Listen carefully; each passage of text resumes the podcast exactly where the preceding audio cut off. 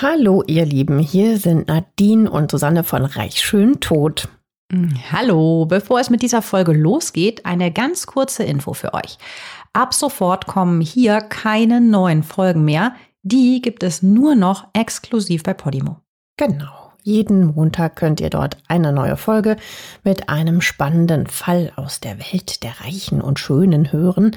In den Show Notes findet ihr einen Link zu einem Angebot, um die Podimo-App 30 Tage kostenlos zu hören.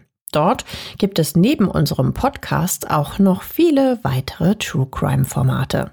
Wir freuen uns, wenn ihr weiterhin mit dabei bleibt. Natürlich freuen wir uns. Und jetzt geht's los mit der Folge. Hallo und herzlich willkommen zu unserem neuen Fall bei Reich Schön Tot. Ich bin Susanne. Hallo, ich bin Nadine. Schön, dass ihr wieder mit dabei seid.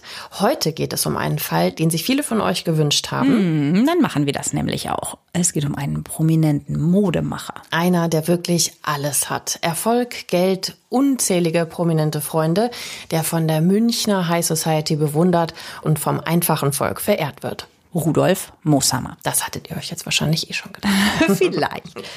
Wir kennen ja eigentlich alle Rudolf Mooshammer, also vor allen Dingen jetzt auch hier in München, als einen sehr extrovertierten, extravaganten Typen und der mit seinem Style, diesen schwarzen, so leicht auftopierten Haaren und natürlich mit seiner kleinen Hündin Daisy total bekannt war. Ja, aber der Rudolf Mooshammer, der hatte auch eine andere Seite. Der führte nämlich abseits von dieser schillernden Öffentlichkeit ein geheimes Doppelleben. Und dieses Doppelleben, das bezahlte er schließlich mit seinem Tod. Und wie es dazu kam, das hört ihr jetzt. Ihr Lieben, noch ein kurzer Nachtrag zur Folge von uns. Unsere neuen Folgen erscheinen ab sofort jeden Montag exklusiv bei Podimo. Geht einfach mal auf reichschöntod.de slash Podimo. Dort könnt ihr Podimo 30 Tage kostenlos testen. Es ist der 14. Januar 2005. An diesem Freitag will sein Chauffeur Andreas Kaplan den 64-Jährigen um kurz vor neun in seiner Villa im Münchner Nobelvorort Grünwald abholen. Das ist da, wo die Fußballer wohnen, das kennt ihr. Mhm. Die Gegend ist geprägt von freistehenden, großzügigen Villen mit viel Grün drumherum. Eben hier sind die Reichen und Schönen so unter sich. Die Grundstücke sind mit Mauern umzäunt, die vor unerwünschten Blicken schützen. Und bevor man zur Eingangstür von Mooshammers zweistöckiger Villa gelangt, muss man durch so ein schmiedeeisernes Tor gehen, das in einen Torbogen eingelassen ist. Doch an diesem Morgen ist alles anders. Weil der Chauffeur findet diese Gartentür und das Tor unverschlossen vor. Die Eingangstür steht sogar einen Spalt weit offen. Und das ist völlig ungewöhnlich für den na eher misstrauischen und ängstlichen Mooshammer. Der Chauffeur betritt das Anwesen in der Robert-Koch-Straße 11 und alles ist so ja, gespenstisch ruhig. Mhm. Kaplan, der macht sich bemerkbar, also ne, ruft mal, aber keine Reaktion. Er geht dann in die Eingangshalle, das ist so eine opulente, schneeweiße Wendeltreppe ist da drin aus Marmor und die befindet sich in der Mitte des Raumes und die führt in den ersten Stock rauf. Und er geht da hoch und auf der letzten Stufe angelangt, entdeckt er den leblosen Körper auf dem Boden. Die Person, die dort liegt, ist vollständig bekleidet trägt einen schwarzen Anzug mit einem weißen Hemd und hat ein Elektrokabel um den Hals. Ist Rudolf Mooshammer, können wir uns denken. Kaplan ruft natürlich umgehend die Polizei und die Ermittler ja, erkennen sofort, hier ist ein Kapitalverbrechen begangen worden. Ja, das war ja jetzt dann auch nicht allzu schwer festzustellen. Nein. Die Leiche lag auf dem Rücken und hatte ein Kabel um den Hals. Da das Kabel aber nirgends befestigt war, konnte von Selbstmord oder einem Unfall nicht die Rede sein. Also das konnte direkt ausgeschlossen werden. Also es gibt ja auch dieses Ohnmachtsspiel, bei dem man sich selbst fast bis zur Bewusstlosigkeit die Luft abschnürt, um so einen Kick zu bekommen. Oder teilweise machen wir es ja auch für so Sexspielchen. Mm, ja, der Ex-Freund von Kylie Minogue. Michael Hutchins hat das so, ist so zu Tode gekommen mhm. tatsächlich, also bei diesem Sexspiel. Hier ist das äh, klar, kein Selbstmord auf jeden Fall, aber die Leiche ist schon kalt und hatte hm, ein bisschen fies, aber gibt natürlich Hinweis, bereits Leichenflecken gebildet. Man kann also davon ausgehen, dass Mooshammer definitiv schon ein paar Stunden tot sein muss. Naja, die Ermittler sind von der ganzen Situation aber trotzdem ziemlich überrascht.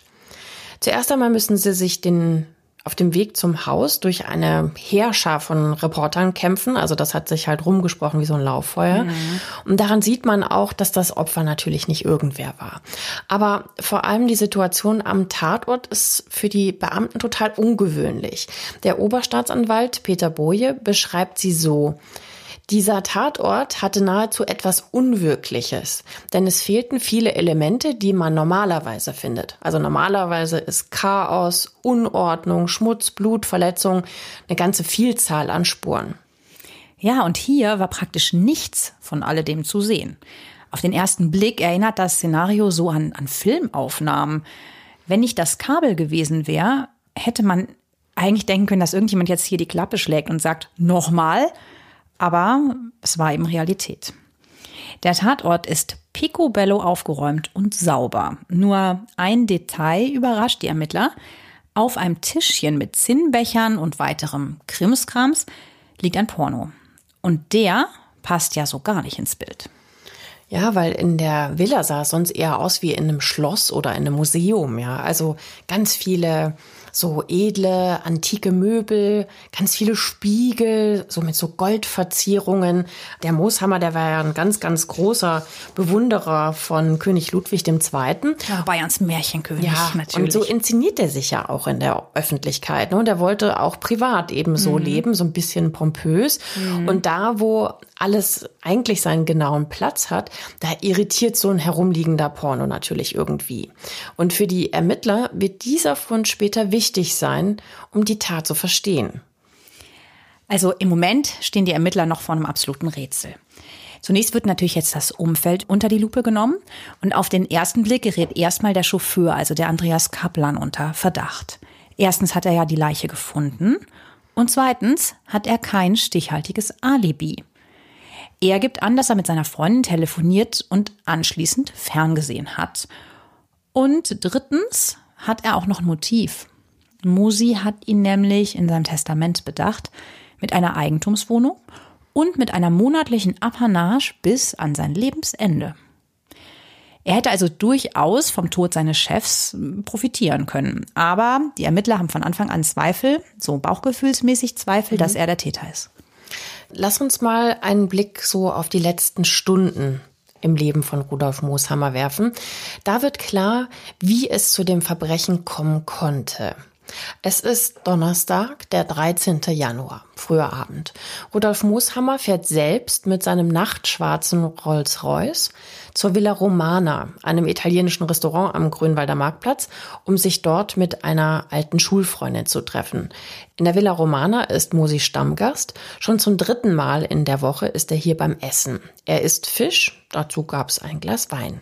Gegen 21 Uhr verabschiedet er sich dann und fährt zuerst seine Bekannte nach Hause. Wir haben tatsächlich das Nummernschild sogar rausgefunden von dem Auto, das er fuhr, von dem Rolls Royce. Mhm. Das war nämlich München, klar, M, RM, logisch, Rudolf Mushammer, 111. Mhm. Also wenn es nicht schon eh auffällig genug gewesen wäre mit dem Rolls Royce. Aber er fährt eben seine Bekannte nach Hause. Anschließend fährt er aber nicht zurück zu seiner Villa, sondern er steuert sein Auto in Richtung Münchner Innenstadt. Stundenlang kurft er anscheinend ziellos durch München und sein Wagen wird, der eben ja auffällig ist, ne, am Sendlinger Tor gesehen, am Gärtnerplatz und schließlich am Hauptbahnhof. Aber was will er hier und wen oder was sucht er? Für eine Spazierfahrt ist das Wetter nicht so super prickelnd. Es ist Winter, es ist dunkel um die 0 Grad und es hat sogar ein bisschen geschneit. Dazu muss man sagen, dass zu der Zeit am Hauptbahnhof und im Gärtnerplatzviertel Münchens Schwulenstrich ist. Und da war Mooshammer ein häufig gesehener Gast. Seine drei Rolls Royce, die er abwechselnd fuhr, sind ja auch super auffällig. Mhm.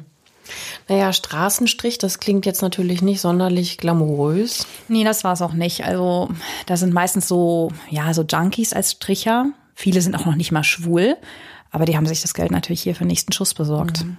Interessant ist auch, dass Moosheimer sich offiziell nie geoutet hat, aber in der schwulen Szene, klar, da war das natürlich bekannt und wahrscheinlich wussten das auch ein paar enge Freunde, dass er halt eben doch schwul war.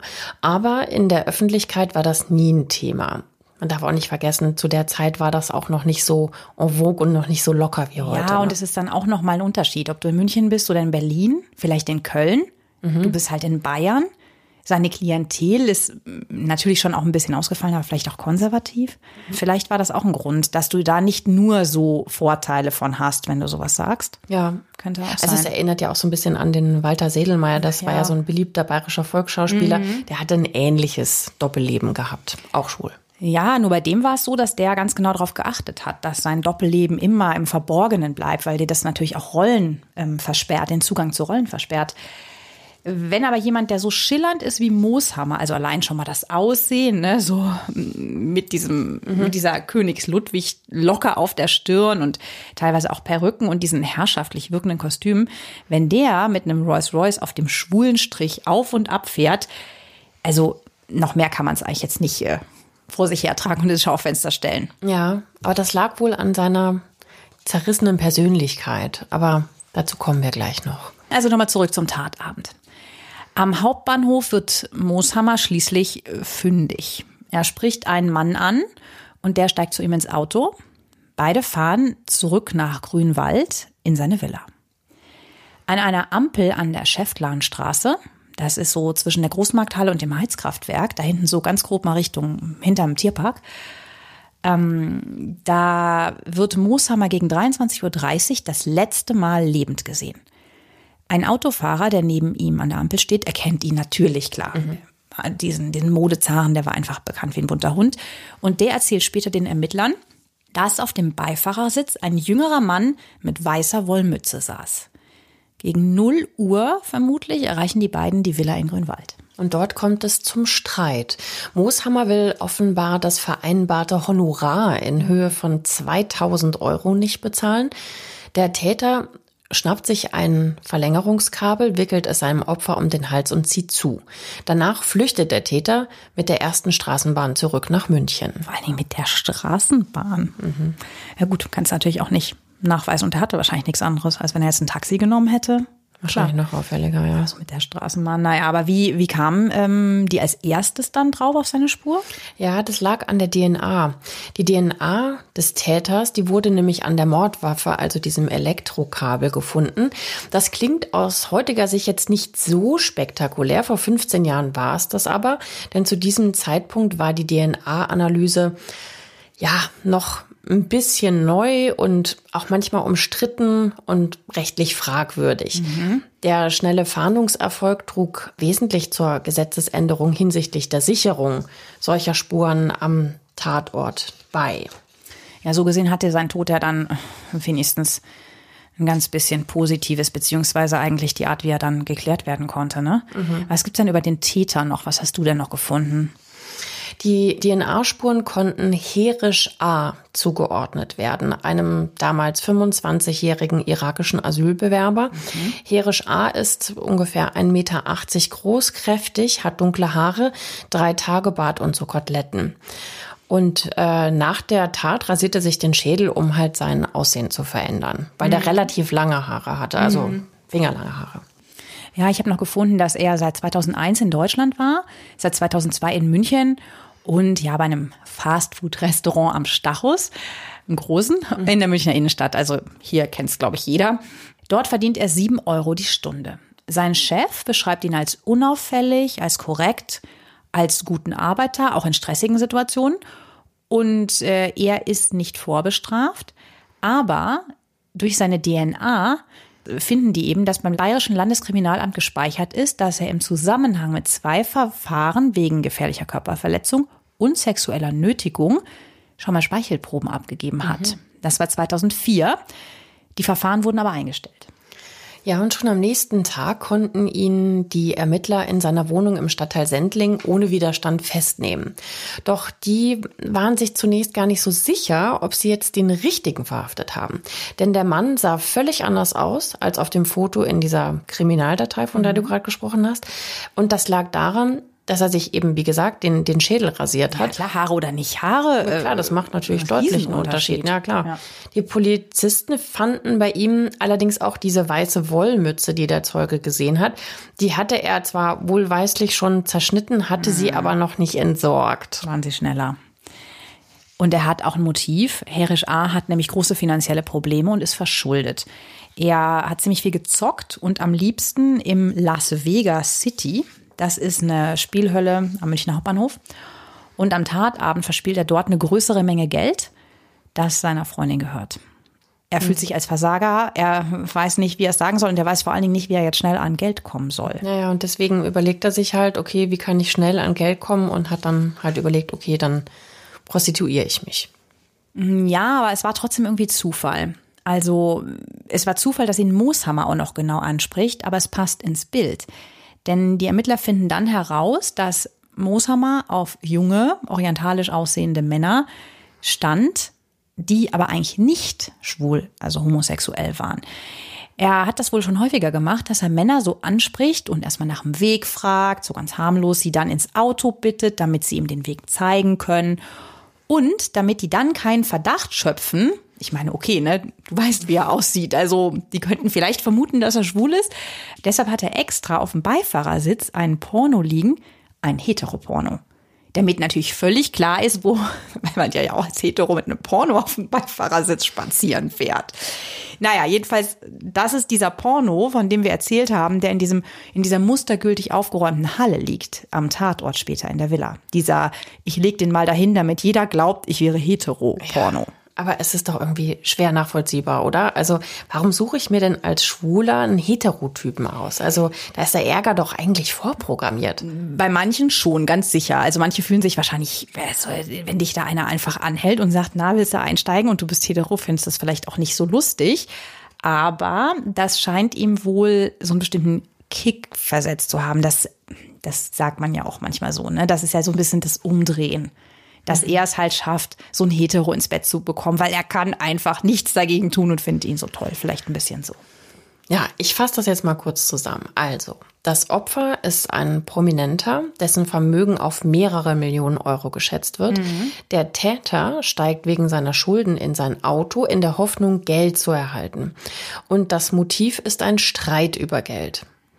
Aber was mir jetzt noch nicht so ganz einleuchtet, ist, warum sich ein Millionär wegen, ja, aus seiner Sicht läppischer 2000 Euro umbringen lässt. Ja, das stimmt ja auch, ne? Also 2000 Euro, denke ich, waren jetzt nicht so die Riesensumme für ihn.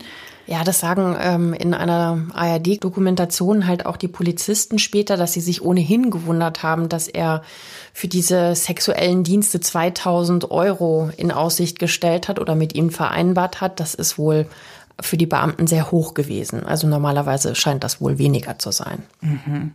Naja, insgesamt, es geht ja jetzt auch so ein bisschen darum, warum lässt er sich wegen für ihn wenig Geld halt mhm. umbringen. Aber so war es natürlich auch nicht geplant. Ne? Die, die Erklärung liegt wohl auch ein bisschen in der Persönlichkeit von Rudolf Mooshammer.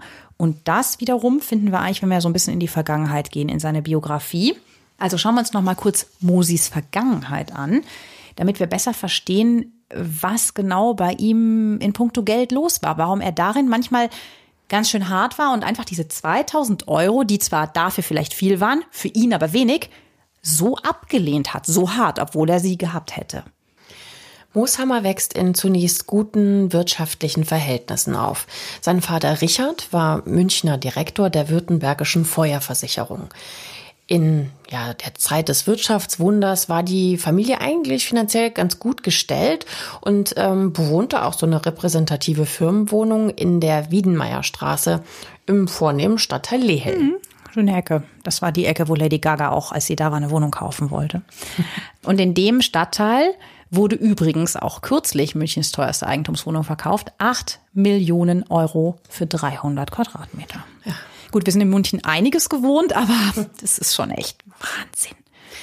Ja, gnade dir aber Gott, wenn du kein Geld mehr hast. Das war nämlich beim Vater von Rudolf Mooshammer 1956 dann der Fall. Der wurde arbeitslos. Da war Rudolf 15 Jahre alt. Und der Vater ist infolgedessen zum Alkoholiker geworden. Mhm. Und zwar so schlimm, dass er sogar obdachlos wird. Wahnsinn. Mhm. Also richtiger Vollabsturz. Das wusste ich überhaupt nicht. Ich wusste das auch nicht, aber spannend, ne? Also, also so wir haben uns dann natürlich eingelesen, aber äh, das wusste ich vorher nicht, dass der Mooshammer aus so Verhältnissen kommt, mhm. was er den Aufstieg und dieses Königshafte nochmal in ein ganz anderes mhm. Licht rückt. Ne? Also dass der Vater so abgestürzt ist, dass der obdachlos war? Ja, also der kommt wirklich nur noch gelegentlich nach Hause, also in eine kleine Wohnung in der Leopoldstraße in Schwabing. Das ist heute auch ein super Ecke, Schwabing natürlich, aber damals zum Teil auch nicht unbedingt. Also das ist nicht so wie heute, wo man sich auch Schwabing nicht mehr leisten kann. Naja, und wenn er betrunken war und seine Familie dann immer mal wieder besucht hat, dann hat er dir teilweise auch im betrunkenen Zustand halt bedroht, ja. Schlimm. Also Frau und Kind. Wie schlimm. Und seine Mutter Else, die hat dann den Rudolf immer beschützt wie so eine Löwin, ja. Und in, in einem TV-Beitrag, den wir gesehen haben, da erinnert sich der Mooshammer auch und sagt, ja, meine Mutter konnte zwei Jahre die Miete tatsächlich nicht zahlen. Also Wahnsinn. die waren eben auch von Obdachlosigkeit bedroht. Der Strom war teilweise abgestellt und wir hatten oft kein Geld für Essen. Jetzt müssen wir mal ganz kurz nochmal festhalten, er war Direktor der Württembergischen Feuerversicherung. Also das ist halt auch eine richtige Fallhöhe, ne? Ja. Und dass der dann so krass abstürzt und die Familie damit runterreißt, ich, das weiß ich jetzt nicht sicher, aber ich nehme jetzt mal an, die Frau hatte kein eigenes Einkommen, wie es ja auch noch häufig üblich war, vor allen Dingen, wenn der Mann so gut verdient, war es Nee. ja auch eher so, nö, dann soll sie auch gar nicht. Erklärt auf jeden Fall auch die extreme Nähe von Rudolf zu seiner Mutter, die bis zu ihrem Tod 1993 immer an seiner Seite war. Andererseits aber auch natürlich diese ständige Angst vor einem erneuten sozialen Abstieg und damit auch sein super großes Engagement für Obdachlose in München. Also er lädt sie äh, zum Beispiel zum Essen ein, schenkt ihnen Klamotten, macht auch Weihnachtsgeschenke und kommt auch regelmäßig wirklich auf den Tratsch vorbei. Der hatte auch keine Berührungsängste. Ich glaube, das Ja, war auch auch teilweise auch mit zu Betriebsausflügen mit denen gefahren. Also und und hat Werbung für die gemacht und äh, der der war da ganz ganz hoch angesehen. Also Mhm. eine, eine Frau von von bis von dieser Zeitung, von der Obdachlosenzeitung, die hat Münchner ähm, Zeitung, die die Obdachlosen hier rausgeben. Ja. Genau, und die hat halt auch nur in höchsten Tönen von dem gesprochen, ne, dass er die immer supportet hat und also die hatte Tränen in den Augen, als sie das gehört hat von seinem Tod. der hat wirklich versucht, was zurückzugeben. Ne? Der hat halt einfach wahnsinnig gut verstanden, was da für Schicksale dahinter stehen. Finde ich, spricht ja auch sehr für dieses, für das Herz. Wenn du Ja, einfach so von außen ja drauf auch. guckst Ja. ne? und sagst, okay, das ist jetzt so ein schriller Typ. Nee, da war wesentlich mehr dahinter. Naja, jedenfalls gründet er dann eben auch den Verein Licht für Menschen ohne Obdach. Und äh, ja, das ist ja eigentlich schon schon nicht normal. Also viele engagieren sich für Charity, aber so in die Tiefe, das ist auch hier in der bling bling bussi bussi Gesellschaft schon wirklich eine Seltenheit. Vor allen Dingen von jemandem, der sich natürlich auch so an Oberflächlichkeiten messen lässt, so als Märchenkönig sich selber inszeniert. Ja, das Hat stimmt man nicht unbedingt erwartet. Nee, aber macht ihn sehr sympathisch, muss ich sagen. Finde ich auch. Ja. Total. Aber es erklärt natürlich nicht, warum er sich wegen 2000 Euro hat umbringen lassen. Er hätte doch dem Täter einfach das Geld geben Ja, können. das stimmt allerdings, ja. Also selbst wenn er jetzt, sagen wir es mal in Anführungszeichen, mit der Dienstleistung nicht zufrieden war. Ich meine, der Täter wollte jetzt ja keine Million oder so von dem haben. Naja, aber vielleicht hat der Musi wirklich nicht damit gerechnet, dass der Herisch, Herisch A, sagen wir ja immer, ne, wir haben den Nachnamen gefunden, aber in den meisten Artikeln wird er einfach nicht ausgeschrieben. Der hat nicht damit gerechnet, dass der ihn gleich töten würde. Und vor allem hatte er auch noch eine andere Seite. Also so sehr er sich in der Öffentlichkeit als erfolgreicher Geschäftsmann und eben auch großzügiger Spender präsentierte, so sehr war er trotzdem auch so ein bisschen ein Getriebener. Also Zeit seines Lebens hatte er eben, wie wir gesagt haben, große Angst vor diesem sozialen Abstieg. Und raus aus dieser schicken Grünwalder Villa zu gehen und vielleicht in so eine Zwei-Zimmer-Wohnung am Stadtrand, in einem deutlich schlechteren Viertel, da hat er einfach Angst vor. Und ich glaube, das treibt dich halt zu so einer bestimmten Form von Geiz vielleicht auch. Deshalb hat er auch immer neue Geschäftsfelder erschlossen, um bloß zu verhindern, dass er irgendwie abrutschen könnte, wie es seinem Vater tatsächlich passiert ist. total geschäftstüchtig.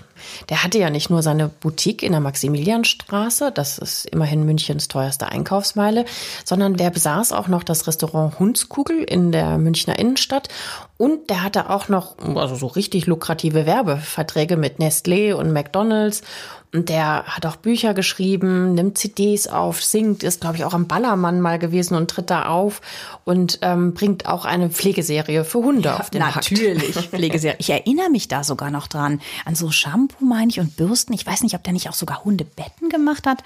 Also jedenfalls hat er ja Daisy, seine geliebte Yorkshire Terrier Dame. Die kannte man immer, ne? Die war immer so an seiner Seite und da liegt es natürlich nahe, Pflegeprodukte für Hunde äh, rauszubringen und Menschen, die halt gut betucht sind, die sich auch gerne um ihre Hunde gut kümmern, dann auch noch damit zu versorgen. Und Daisy war wahrscheinlich auch die einzige Zeugin des Mordes. Aber hm, die konnte ja nicht weiterhelfen. Nee. Doch trotz seiner hohen Einnahmen und trotz seiner öffentlich zur Schau gestellten Großzügigkeit gegenüber Obdachlosen war der Rudolf Mooshammer für sich selbst jetzt eher so ein sparsamer Mensch. So, so nach dem Motto, reich wirst du nicht, indem du viel verdienst, reich wirst du, indem du wenig ausgibst. So heißt es ja so schön. Und für in seinen Augen schlechten Leistungen war er eben auch nicht bereit zu bezahlen. Und da macht er halt auch keinen Unterschied, ob das jetzt ein Stricher oder ein Klempner ist. Also er hätte auch die Rechnung von dem Klempner nicht bezahlt, wenn der Pfusch abgeliefert hätte. Könnte so sein, er hat ja auch ein toll eingerichtetes Haus gehabt, dass er bereit war, für was, was er als wertig angesehen hat, Geld zu bezahlen, aber dann für was anderes vielleicht nicht man weiß ja nicht, was da genau mit denen noch passiert ist, ne? Nein, ich kann das jetzt nur mutmaßen. Dadurch, dass der nicht schwul war, wird das wahrscheinlich jetzt kein leidenschaftlich erfülltes Treffen gewesen sein, mhm. ja? Also. Naja, vor diesem Hintergrund kam es für ihn auf jeden Fall überhaupt gar nicht in Frage, dem Herisch A Geld zu geben für vielleicht nichts oder was, was so, hm, so, ich habe es über mich ergehen lassen. Wir wissen es nicht, wir wollen es auch nicht wissen, aber das war jedenfalls vielleicht der Grund.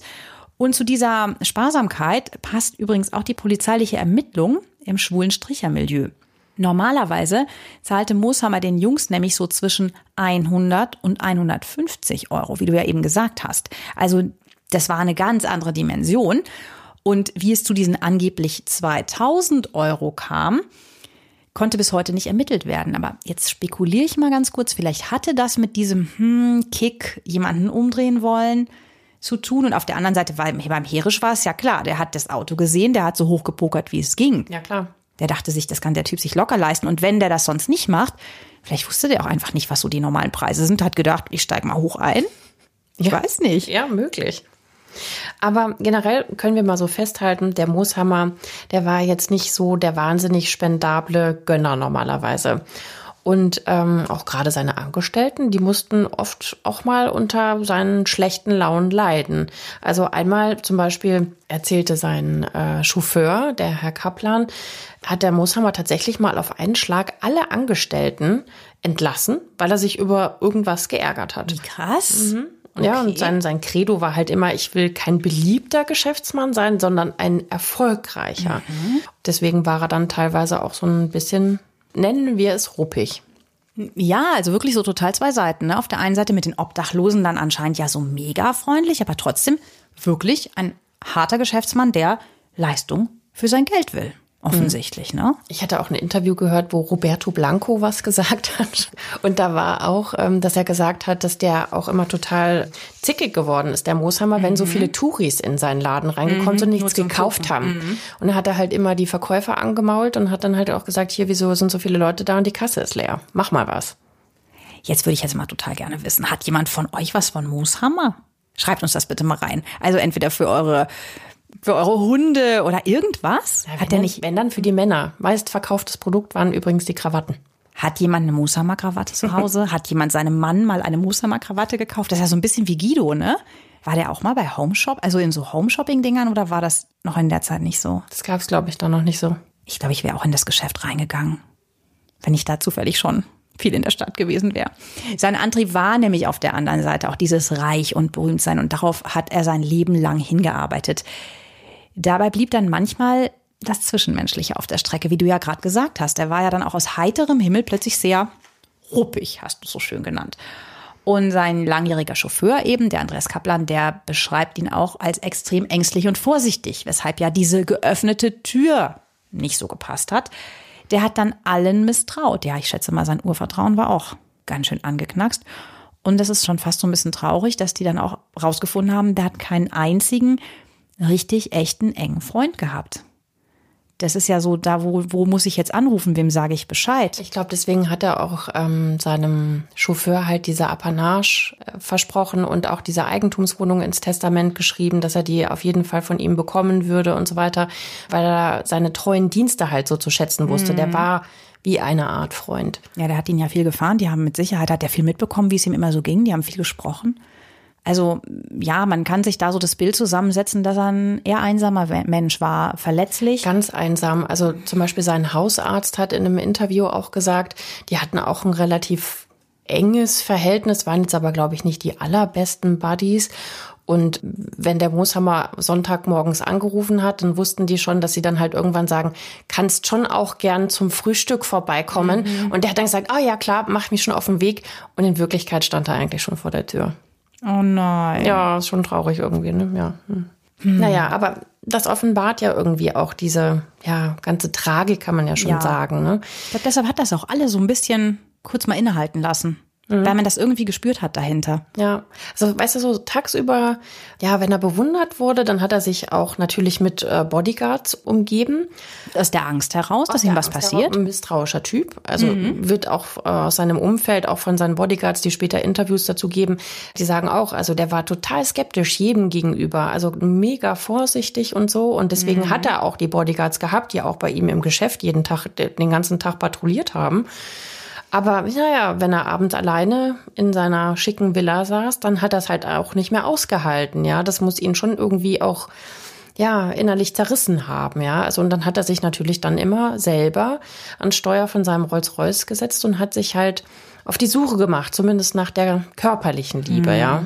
Ja, völlig Total irre. irre, ja, echt. Ja, also noch sehr widersinnig, ne? Also tagsüber so beschützt mit Bodyguards und abends begibst du dich in Vor allen Dingen in am Straßenstrich. Mhm. Also das ist ja jetzt auch nicht so die allersicherste Gegend, wenn du eh schon ängstlich und misstrauisch bist. Ja, ja. da so rumzufahren und dann noch mit, wo teilweise Junkies rumhängen.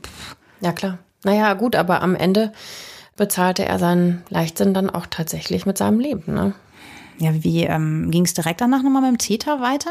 Nach seiner Verhaftung blockte Herisch A. im Verhör erstmal ab. Ja, also war nicht besonders kooperativ und so weiter, aber irgendwann hat einer der Polizisten das halt ganz gut hinbekommen, hat so ein, wie so ein Hebel bei ihm umlegen können und darauf brach er regelrecht zusammen und, und hat halt, ja, richtig losgeweint und hat sich aber in erster Linie selbst bemitleidet. Also, Ja, die halt, Schulden vielleicht. ja, dass er halt so der arme Tropf ist, der für gar nichts kann und dass alles so schwierig ist. Also der zerfloss förmlich in Selbstmitleid. Naja, und dann hat er tatsächlich die Tat gestanden. Und den Ermittlern ist natürlich ein Felsbock vom Herzen gefallen, dass sie auch so schnell jemanden dann präsentieren konnten der Öffentlichkeit. Ja, denn ähm, das lag zum einen natürlich am öffentlichen Druck, aber zum anderen auch, dass ohne das Geständnis der Herisch A. wahrscheinlich gar nicht verurteilt worden wäre. Denn äh, du hast es ja eben gesagt, die DNA-Analyse war damals noch kein rechtssicherer Beweis vor Gericht. Die hätten mit recht leeren Händen dagestanden. Und durch das Geständnis wurde der Täter am 21. November 2005 zu einer lebenslangen Freiheitsstrafe wegen Mordes und Raubes mit Todesfolge verurteilt. Und das Gericht sah es als erwiesen an, dass er Mooshammer heimtückisch aus Habgier und in der Absicht, ihn auszurauben, erdrosselt hat. Und das Schwurgericht erkannte zudem eine besondere Schwere der Schuld, so dass eine vorzeitige Haftentlassung auch bei guter Führung nach 15 Jahren eher unwahrscheinlich ist. Und das wird sich tatsächlich in den nächsten Wochen noch herausstellen, ob er tatsächlich entlassen werden könnte, weil die 15 Jahre sind allen Ernstes jetzt vorbei. Das stimmt, die 15 Jahre sind dieses Jahr noch offiziell vorbei.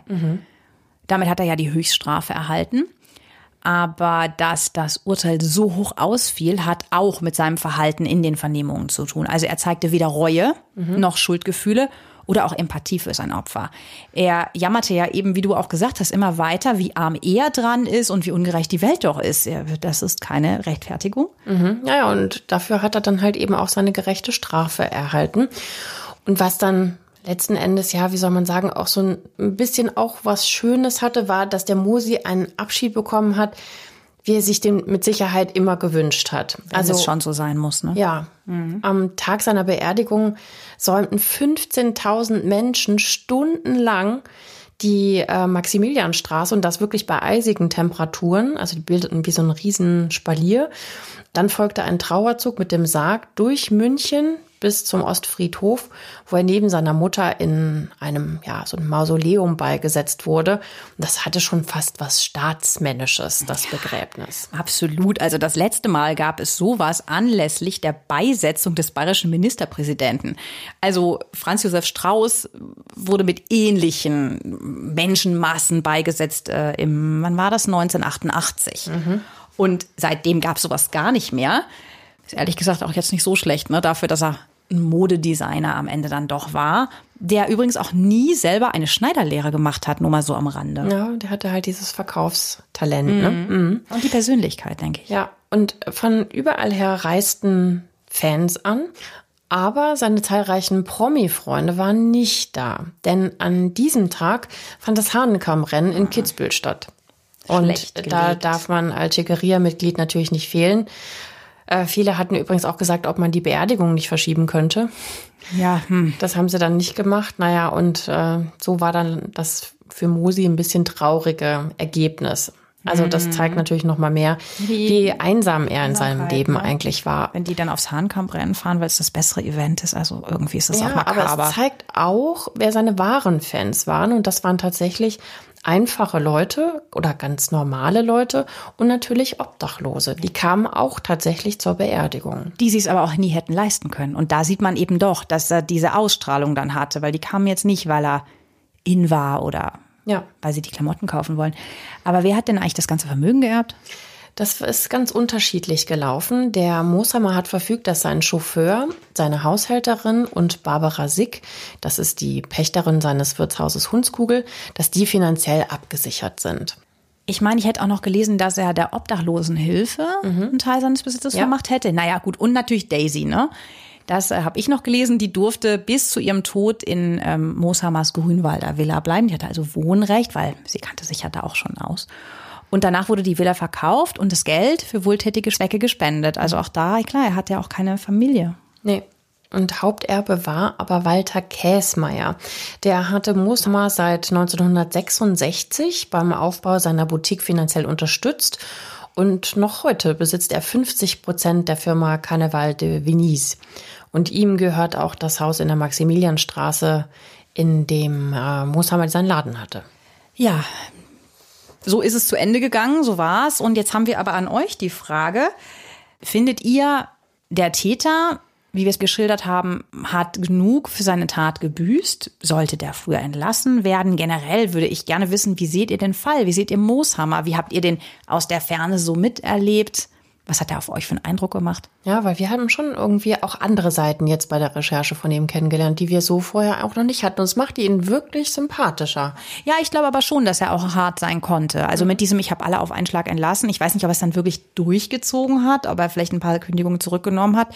Das habe ich jetzt nicht gefunden. Aber diese zwei Seiten, dieses Zerrissene, das ist so auf der einen Seite ein bisschen abstoßend, aber auf der anderen Seite auch tut es einem auch so ein bisschen leid, ne? diese große Einsamkeit in diesem ganzen Reichtum. Wir sind gespannt auf eure Meinung.